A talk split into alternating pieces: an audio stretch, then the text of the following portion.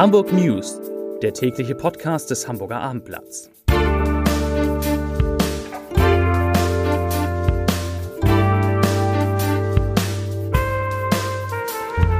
Moin, mein Name ist Lars Heider und heute geht es um die Folgen der hohen Energiepreise für den Michel, das Hamburger Wahrzeichen. Weitere Themen die elektronischen Busse von Moja fahren bald auch jenseits der Elbe.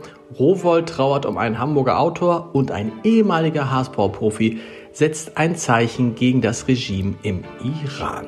Dazu gleich mehr. Zunächst wie immer die Top 3, die drei meistgelesenen Themen und Texte auf abendblatt.de. Auf Platz 3, wie Tim Walter und seine Profis dem Führungschaos beim HSV trotzen. Auf Platz 2, Placido Domingo begeistert Fans, heftig erklatschte Zugabe in der Elbphilharmonie. Und auf Platz 1, wo jetzt welche Maske getragen werden muss und wo nicht, da geht es natürlich um Corona. Am Michel gehen die Lichter aus. Üblicherweise fallen im Hamburger Wahrzeichen jährlich rund 200.000 Euro für Strom und Heizung an. Jetzt befürchtet man, dass sich diese Kosten auf das Fünffache, das heißt auf eine Million Euro erhöhen könnten. Drei Strahler, die den Michel nachts beleuchtet haben, wurden bereits abgestellt. Auch die Bodenstrahler auf dem Kirchplatz und die Dachbeleuchtung sind nicht mehr an. Dass Gottesdienste ausfallen oder die Türen geschlossen bleiben, ist aber nicht geplant. Der Michel soll in jedem Fall weiterhin ein Ort bleiben, an dem sich Menschen aufhalten können, die Trost und Wärme suchen, heißt es. Aber das mit der Wärme ist so eine Sache. Die Temperaturvorgaben in der Kirche sind nämlich auf 14,5 Grad und bei Veranstaltungen auf 16,5 Grad nach unten korrigiert worden. Also sicherheitshalber was Warmes mitnehmen, wenn man in den Michel geht. Der Sammeltaxidienst Moja weitet sein Betriebsgebiet aus und kann künftig von mehr Hamburgerinnen und Hamburgern bestellt werden. Vom Januar an werden die elektrisch angetriebenen Kleinbusse auch in Billstedt und Billbrook, Ostdorf und Lurup sowie Rahlstedt unterwegs sein, teilte das Unternehmen heute mit. Zudem macht Moja erstmals den Sprung über die Norderelbe und fährt künftig auch auf der Vettel und in Wilhelmsburg. Hintergrund ist eine neue Genehmigung, die Moja von der Stadt erhalten hat. Bislang galt sie, also diese Genehmigung, nur bis Ende diesen Jahres. Nun hat das Tochterunternehmen des Volkswagen-Konzerns die Erlaubnis erhalten, bis Ende 2025 in Hamburg unterwegs zu sein, um bis zu 450 Fahrzeuge einzusetzen. Irans Fußballikone der Wahlhamburger Mehdi Madavikia hat seinen Trainerjob im Iran gekündigt und er hat gesagt, er habe keinerlei Kontakt mehr mit dem Fußball dort. Der frühere HSV-Profi wurde vergangenes Jahr als Trainer der iranischen U21-Nationalmannschaft engagiert und sollte das Team eigentlich auf die Qualifikation für die Olympischen Spiele 2024 in Paris vorbereiten. Die Kündigung steht nach Einschätzung von Journalisten im Zusammenhang mit den anhaltenden Protesten im Land gegen das islamische System. Auf seiner Instagram-Seite hatte Matavikia das Vorgehen iranischer Sicherheitskräfte gegen regierungskritische Demonstranten bereits verurteilt. Der Hamburger Krimi-Autor Boris Mein ist tot.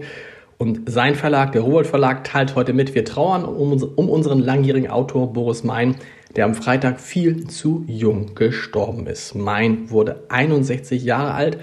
Sein erster Roman Der Tote im Fleet erschien im Jahr 2000. Das Buch wurde gleich ein Bestseller und Auftakt einer Serie historischer Kriminalromane. Der Kunsthistoriker hatte sich schon in seiner Doktorarbeit der Hamburger Architekturgeschichte gewidmet und begab sich für jedes Buch in die Archive, um seinem Anspruch an historische Wahrhaftigkeit gerecht zu werden.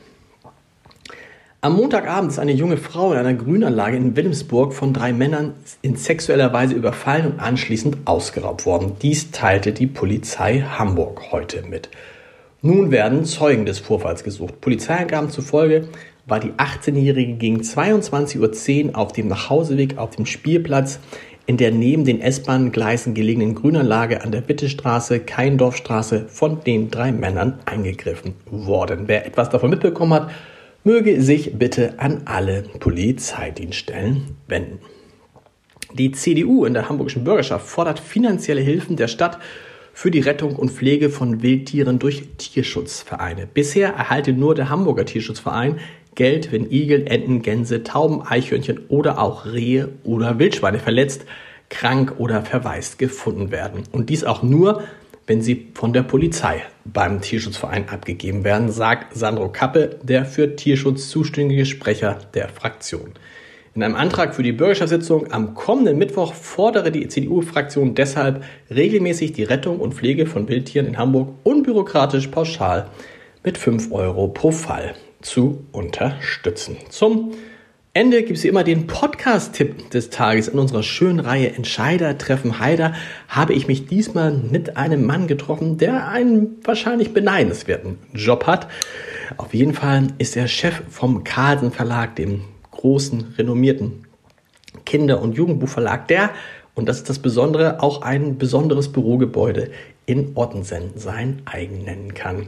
Was er dazu sagt, was dieses Bürogebäude mit den Menschen macht, die dort arbeiten und natürlich vor allem, wie man Bestseller, wie man Bücher erkennt, die erfolgreich sind, das verrät Joachim Kaufmann in dieser Folge von Entscheider treffen Heider zu hören unter www.armblatt.de slash Entscheider. Und wir, wir hören uns morgen wieder mit den Hamburg News um 17 Uhr. Bis dahin, tschüss.